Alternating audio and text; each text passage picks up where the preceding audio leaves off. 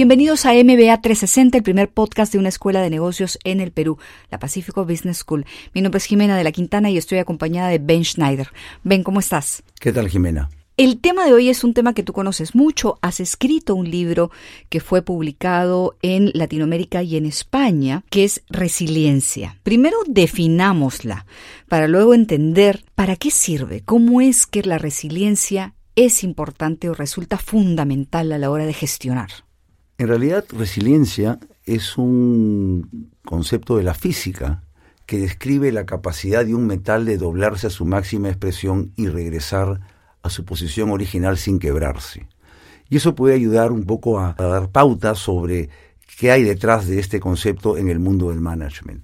Se empezó a usar en psicología para describir la capacidad del ser humano de reponerse ante un trauma, ante una desgracia. Y eso le pone una cuota también de dramatismo cuando transportamos esto hacia la empresa, hacia el management. Y resulta que Estamos en un mundo lleno de disrupción, lleno de cambios, lleno de obsolescencia acelerada y las organizaciones tienen que operar de una forma como si fueran una central meteorológica para ir tratando de anticipar o reaccionar y revertir una crisis, una disrupción. Entonces, resiliencia se entiende como la competencia que permite a las empresas reaccionar en situaciones complejas, y responder logrando no solo superar la crisis, reponer el funcionamiento anterior, sino inclusive salir fortalecidas y disfrutar de esas circunstancias. La gran pregunta es cómo llegas a esa condición. Tal vez para entender mejor esta competencia deberíamos entender cómo se mide y, y se mide con dos dimensiones. Una proactiva que se llama robustez y la otra reactiva que se llama agilidad.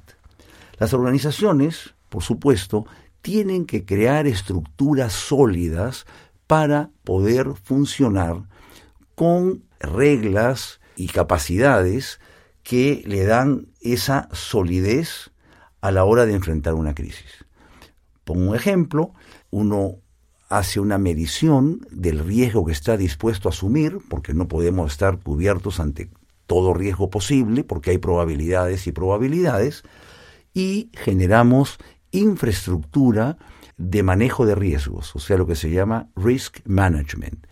Y a través de esta infraestructura de manejo de riesgos, creamos indicadores para medir operación y performance. Para un segundo ahí para poder visualizarlo o para intentar visualizarlo.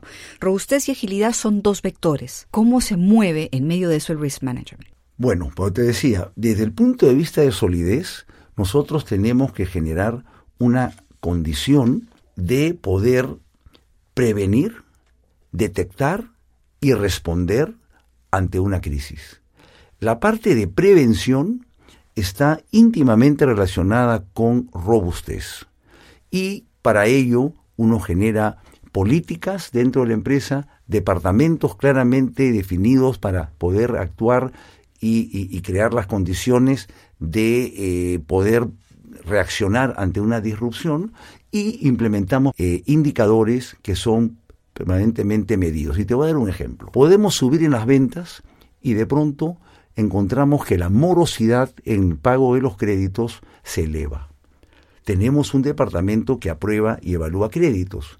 De repente hemos laxado ¿no es cierto?, las eh, condiciones para aprobar el crédito, tal vez presionados por una necesidad de generar y crecer en ventas. Entonces, eso nos va a generar un problema en el mediano plazo.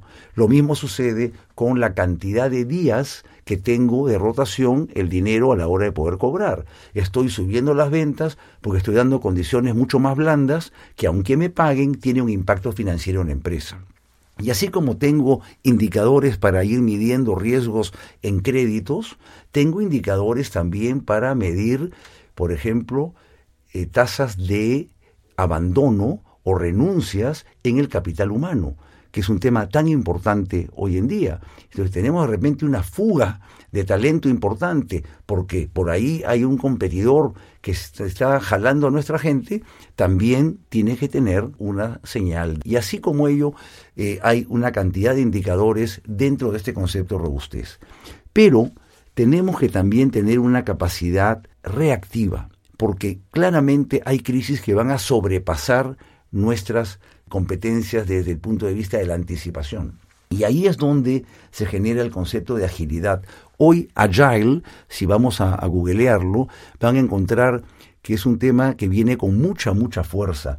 Hay una investigación de la consultora McKinsey que dio justamente cuenta de que ya 4% de las empresas encuestadas contaban con un programa completo de eh, agilidad, mientras que 37% reportaron que habían iniciado acciones para fortalecer esta competencia y 75%, mire esa cifra, indicaron que para implementar políticas agile están dentro de eh, las tres prioridades de su organización. O sea, realmente un tema muy importante. ¿Y por qué? Porque cuando se da el problema, tú necesitas empoderar equipos transfuncionales que tienen múltiples competencias y que puedan tener el objetivo de reparar el problema, o superarlo dentro del menor plazo posible y dentro del menor costo posible. Estos grupos eh, tienen características porque cuentan con una capacidad de emprendimiento, como dije antes, están empoderados para la alta dirección para inclusive sobrepasar jerarquías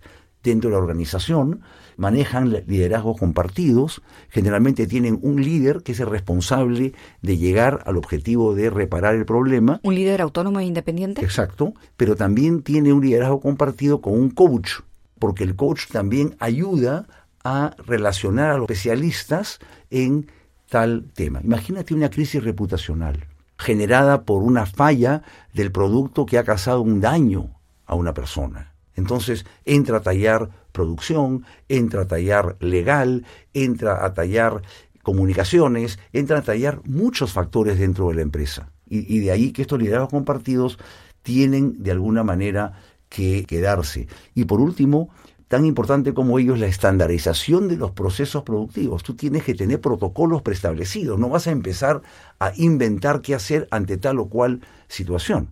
Entonces, aquí hay un poco de prospectiva, o sea, que va a pasar algo, va a pasar. Y cuando suceda, hay temas que voy a poder manejar dentro de mis características de robustez y hay temas que van a manejar los equipos agile o, de agilidad que ya están preparados y, dentro de una comunidad de colaboradores muy bien cohesionada. Ahora, una empresa resiliente puede responder, me imagino, obviamente, si es que funciona de manera adecuada a una crisis, pero también puede aprovechar adecuadamente una oportunidad todo esto de lo que nos has hablado, toda esta interacción entre diferentes estructuras de la empresa, sirven, por ejemplo, para un momento de crisis y cómo responder adecuadamente a una crisis institucional. Pero me imagino que también sirven para poder aprovechar una, una oportunidad que no necesariamente la estructura formal de la empresa está viendo. Estos dos vectores que tú mencionaste antes de robustez y agilidad justamente lo que te permiten es estar en permanente alerta a lo que está pasando. Y no solamente tenemos que medir lo que está pasando como un impacto negativo, sino que podemos detectar oportunidades de negocios. Esta es la parte fascinante en este mundo de alta disrupción tecnológica y digital, que el estar anticipándose a lo que puede venir te da una cantidad de conocimientos que te pueden poner a la vanguardia para incursionar en tal o cual modelo antes que tu competencia.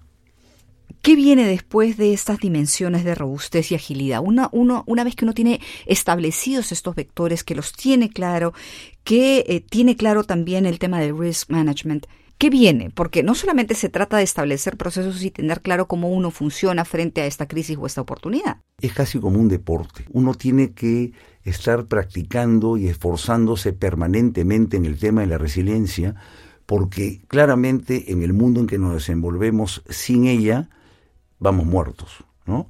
Pero nuevamente, no se trata de que yo definí un mapa de riesgos y me quedo estático, no esto es un tema dinámico y tiene que estar definido desde las capas más altas de la organización y motivar a todos los stakeholders, no, no solamente desde el punto de vista de los colaboradores, también hay temas de resiliencia que tienes que exigirle a tus proveedores. También hay temas de resiliencia que tienes que medir en cuanto a esta comunicación fluida que hoy se da gracias a las redes sociales con nuestros clientes.